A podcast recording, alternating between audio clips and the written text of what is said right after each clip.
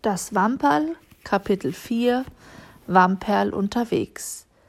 Zwei Tage später musste Frau Lissi wieder einmal einkaufen gehen. Sie schleppte schwer an der großen Tasche, in der Nahrungsmittel für eine ganze Woche waren. Auf der niedrigen Mauer vor dem Park stellte sie die Tasche ab, um kurz zu verschnaufen.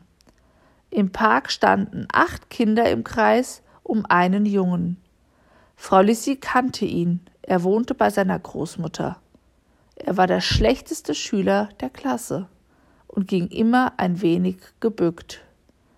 Unter den anderen Kindern erkannte Frau Lissi Hannes, Klaus und Karin. Die Kinder sangen Rira rum, der Dieter, der ist dumm. Ruro rümmer, der Dieter ist noch dümmer. Der Dieter ist der Dümmste hier, viel dümmer als ein Trampeltier. Rira rum, der Dieter, der ist dumm. Ruro rümmer, der Dieter, der ist noch krümmer. Der Dieter ist der Krummste hier, viel krummer als ein Trampeltier. Dazu lachten sie. Dieter stand in der Mitte und machte sich ganz klein. Was bist du? fragte Klaus.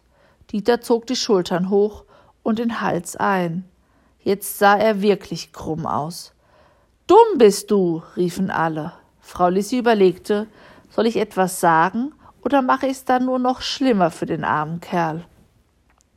Jetzt fragte Karin, was ist er? Alle riefen im Chor, krumm ist er. Plötzlich quietschte Klaus auf, aber nur ganz kurz.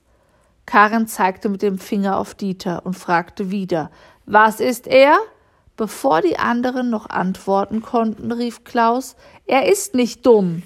Dumm sind wir. Klaus ist übergeschnappt, sagte Karin. Da muss sich was bei ihm gelockert haben. Es ist gemein, sagte Klaus, wenn alle auf einen losgehen. Den Dieter stört das nicht, sagte Karin. Der kapiert das doch gar nicht. Oh doch, sagte Hannes. Er kapiert das sehr gut. Dieter sagte nichts. Jetzt quietschte Karin. Sie fuhr sich mit beiden Händen über die Augen. Dann ging sie auf Dieter zu. Er hob die Arme vor das Gesicht. Willst du heute Nachmittag zu mir kommen? fragte Karin. Wir können miteinander Hausaufgaben machen. Dieter blinzelte hinter seinen Ellbogen hervor. Oder weißt du was? Komm lieber gleich mit, sagte Karin. Es gibt Käsenudeln mit Salat. Du kannst ja deiner Großmutter Bescheid sagen. Dieter ließ langsam die Arme sinken. Meine Großmutter ist bei der Arbeit, murmelte er. Dann können wir ja gehen. Karin hielt ihm die Hand hin. Dieter zögerte. Aber morgen kommst du zu mir, sagte Klaus. Und übermorgen zu mir, sagte Hannes. Karin packte Dieter an der Hand. Er ließ sich von ihr wegführen. Frau Lissi rannte nach Hause, so schnell sie konnte. Wamperl saß auf dem Fensterbrett und kaute sich die Nägel. Er konnte es nicht leiden, wenn ihm Frau Lissi die Nägel schnitt. Horch mal, Wamperl! Er blickte sie so harmlos an, dass es sehr auffällig war.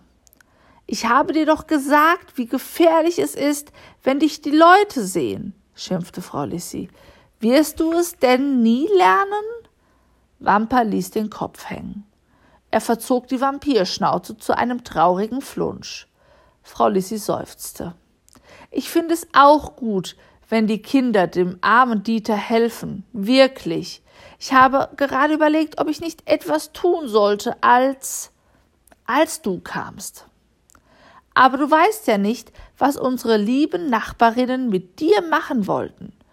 Sie streichelte mit einem Finger über die spitzen Vampirohren. Flieg wenigstens nicht allein davon. Warte, bis ich da bin. Sonst kann wer weiß was passieren. Frau Lissi putzte sich die Nase. Ja, ja, in meinem Alter sollte man wirklich keine Kinder mehr haben. Auch keine Vampirkinder. Wamper ließ eine dicke Träne in ihren Halsausschnitt fallen. Also, das ist doch die Höhe. Jetzt muss ich dich auch noch trösten, weil du so unfolgsam bist, sagte Frau Lissi.